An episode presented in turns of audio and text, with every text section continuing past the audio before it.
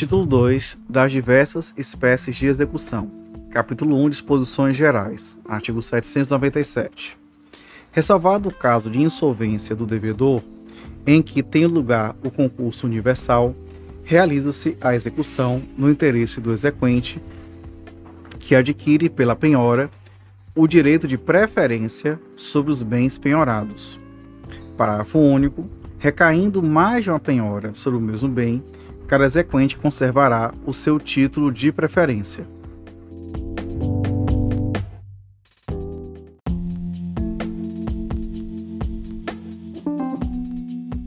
Artigo 798. Ao propor a execução, incumbe ao exequente, inciso 1, instruir a petição inicial com a linha A, título executivo extrajudicial, linha B, o demonstrativo do débito atualizado até a data da propositura da ação, quando se tratar de execução por quantia certa.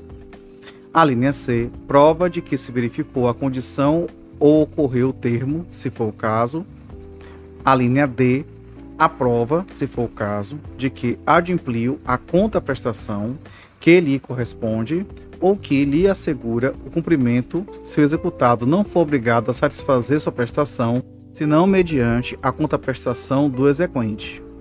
Inciso 2. Indicar, a linha A, a espécie de execução de sua preferência, quando por mais de um modo puder ser realizada, a linha B, os nomes completos do exequente e do executado e seus números de inscrição no cadastro de pessoas físicas ou no cadastro nacional da pessoa jurídica.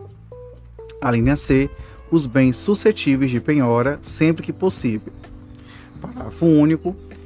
O demonstrativo do débito deverá conter: inciso 1, índice de correção monetária adotado, inciso 2, a taxa de juros aplicada, inciso 3, os termos inicial e final de incidência do índice de correção monetária e da taxa de juros utilizados. Inciso 4. A periodicidade da capitalização dos juros, se for o caso. Inciso 5. A especificação de desconto obrigatório realizado.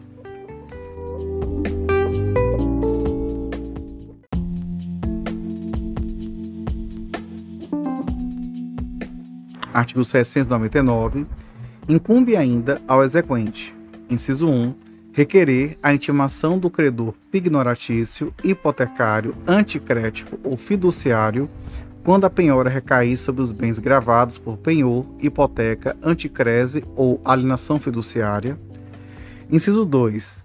Requerer a intimação do titular de usufruto, uso ou habitação, quando a penhora recair sobre bem gravado por usufruto, uso ou habitação. Inciso 3. Requerer intimação do promitente comprador quando a penhora recair sobre o bem em relação ao qual haja promessa de compra e venda registrada. Inciso 4. Requerer intimação do promitente vendedor quando a penhora recair sobre direito aquisitivo derivado de promessa de compra e venda registrada. Inciso 5. Requerer intimação do superficiário, enfiteuta ou concessionário em caso de direito de superfície, enfiteuse, concessão de uso especial para fins de moradia ou concessão de direito real de uso, quando a penhora recair sobre o imóvel submetido ao regime de superfície, enfiteuse ou concessão. Inciso 6. Requerer intimação do proprietário de terreno com regime de direito de superfície, enfiteuse, concessão de uso especial para fins de moradia ou concessão de direito real de uso, quando a penhora recair sobre o direito superficiário, do enfiteuta ou do concessionário. Inciso 7. Requerer intimação da sociedade, no caso de penhora de cota social ou de ação de sociedade anônima fechada, para o fim previsto no artigo 876, parágrafo 7. Inciso 8. Pleitear, se for o caso, medidas urgentes. Inciso 9. Proceder à verbação em registro público do ato de propositura de, da execução e dos atos de constrição realizados para conhecimento de terceiros. Inciso 10. Requerer intimação do titular da construção base, bem como, se for o caso, do titular de lajes anteriores, quando a penhora recair sobre o direito real de laje.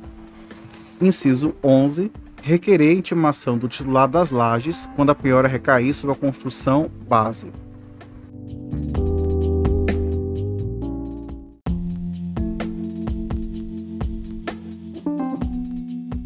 Artigo 800.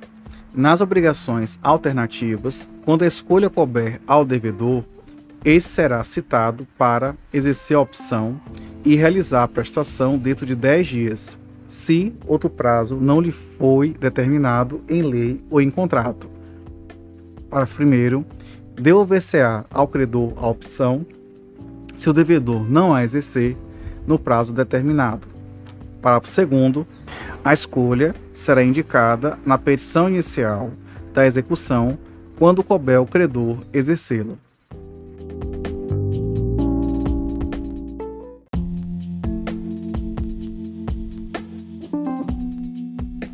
Artigo 801. Verificando que a petição inicial está incompleta ou que não está acompanhada dos documentos indispensáveis à propositura da execução, o juiz determinará que o exequente a corrija no prazo de 15 dias sob pena de indeferimento.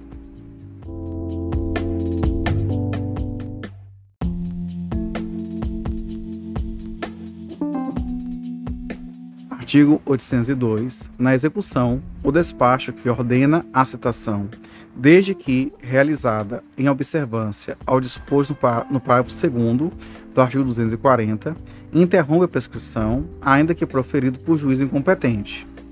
Parágrafo único. A interrupção da prescrição retroagirá à data propositura da ação.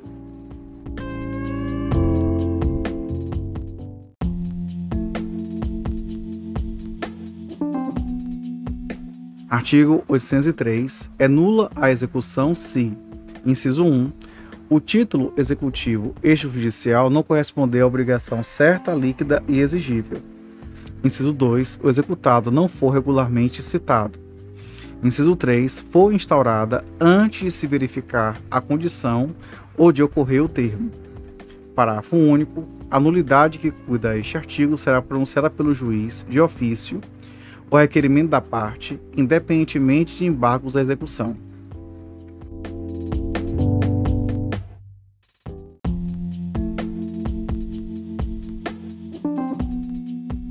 Artigo 804. A alienação de bem gravado por penhor, hipoteca ou anticrese será ineficaz em relação ao credor pignoratício, hipotecário ou anticrético não intimado.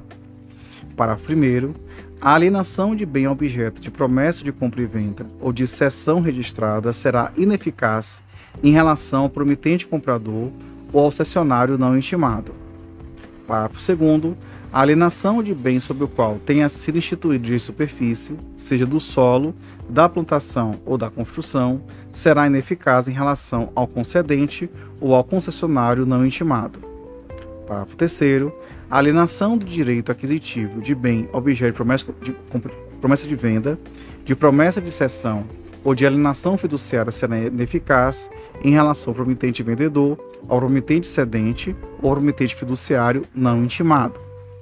Parágrafo 4 alienação de imóvel sobre o qual tenha sido instituído enfiteuse, concessão de uso especial para fins de moradia ou concessão de direito real de uso será ineficaz em relação ao enfiteuta ou ao concessionário não intimado. Parágrafo 5 a alienação de direitos do enfiteuta, do concessionário de direito real de uso ou do concessionário de uso especial para fins de moradia será ineficaz em relação ao proprietário do respectivo imóvel não intimado. Parágrafo 6 a alienação de bem sobre o qual tenha tenha sido instituído usufruto, uso ou habitação, será ineficaz em relação ao titular dos direitos reais não intimado.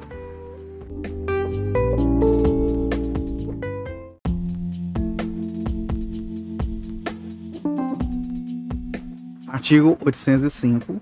Quando, por vários meios, o exequente puder promover a execução, o juiz mandará que se faça pelo modo menos gravoso para o executado, Parágrafo único.